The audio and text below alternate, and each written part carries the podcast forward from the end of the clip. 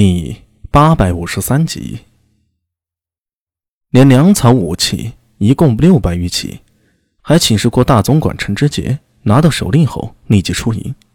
有过上一次追击突厥狼卫的经验，赤后营算是轻车熟路了。阿史那道真、安文生、娄师德的马与苏大为并列在最前，迎着前方巍峨连绵的金山，安文生他那句：“唉。”金山山脉就像是护城河，如果不是有此山相隔，我们跟突厥人早就直接冲突了。阿史那道真在旁插了一句：“哎，有这座山，他们过来没那么容易。要是骑马绕行，没有大半个月过不来的。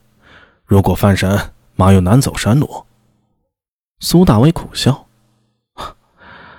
不用你们提醒，我知道带着马翻山很麻烦。”我们小古人还没事，慢慢走，不易被突厥人察觉。要是人一多就不行了。阿史那道真说道：“呃，对了，我们也得在山里留几个补给点，以备不时之需啊。”行，这个你安排。赵胡儿，过来一下。阿史那道真扭头朝队伍里大喊道：“苏大为随着他的声音回头后望，比起上一次啊。”这一次的队伍规模扩大了十倍，五百余人，六百余匹马，一路奔跑起来还是颇为壮观的。只可惜，这像先头说的一样，翻山不易。上了山，有许多地形只能下马前行。金山即后世的阿尔泰山脉，整条山脉呈西北至东南走向，斜跨后世蒙古、哈萨克斯坦、俄罗斯等国境，绵延两千余公里。苏大为他们现在面对的这片山峰，长有五百余公里，海拔低的山头有一千米，高的有三千余米。这么高的山，尽管已经春暖花开了，在那些高峰上仍是白雪皑皑，终年不化。上一次苏大为率领阿什纳道真等斥候队来的时候，因为有追击阿什纳沙毕的任务，时间比较紧张，也无心细看。这次任务没那么急，倒是令他。观察起阿尔泰山的地貌来了。面前的山峰山体浑圆，山坡上广布着冰碛石。这种石头是冰河消切两旁及河床的土壤和岩块，并带着碎石往下移动，堆积成块的土坡。冰碛石上寸草不生，各种古怪的形状都有。见苏大为看得入神，安文生在一旁说道：“你对这种山石感兴趣？别急啊，前面还有更多。”没有，我只是觉得这种碎石头可能比较容易崩塌吧。安文生笑了两声，忽然想起上次苏大为是经历过雪崩的，想了想，说道：“这些冰石头不知多少年形成的，我们小心应该没事。前面可能会遇到许多冰川，那种环境才应该小心些。”说，突然听到一声弓弦响。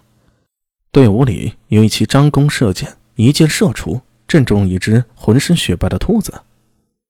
好箭法！队中有人喝彩。苏大为张眼看去，一眼就看到是队中的王孝杰。他骑着马跃中而出，到中箭的雪兔旁，一个俯身，大手一捞，将兔子提在手里，高高举起，向着队伍里一边吹口哨声，笑逐颜开。今晚可以加菜了。王孝杰的剑法如神，一片雪白兵器石中，居然能一眼认出兔子，而且一箭射中。苏大为心头估算了一下，这距离大概是六十余米。他自问自己是没办法如此轻松射中的。阿史那道真凑在苏大为身边，一边轻拍着马头，一边向苏大为热情地说道：“哎，阿米，说起来，你的剑练得如何了？”要不要一会儿歇息的时候，我再指点你一下？苏大为看向他，脸上露出迷人的微笑，从牙缝里蹦出一个字儿：“滚。”这恶贼呀，哪壶不开提哪壶。苏大为身手高明，用弩也不错，可就有一点，一旦换上弓，就完全没了准头。在平地上还凑合，散步有一人大小，骑在马上就完全没法看了。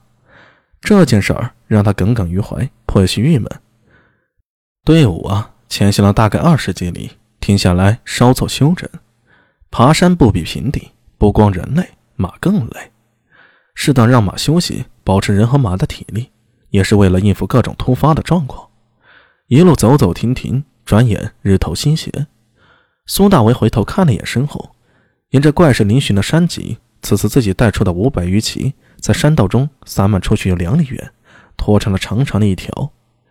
安文生在一旁说道：“阿米，可以派人跟前面的斥候说一下。”让他们找个适合安营的地方，准备休息了。嗯，五百余人的乐骑共分三队，除去三位队长，娄师德一位统兵校尉，苏大伟手上还有阿什那刀刃及五十余名斥候。队伍前行的时候，前面和后面各放出二十余骑，散布出去数里，作为队伍的眼睛和耳朵，保证队伍的安全。如果是在草原平上，斥候最是要放出二十里。但在这山脊间，自然没法做到和平时一样了。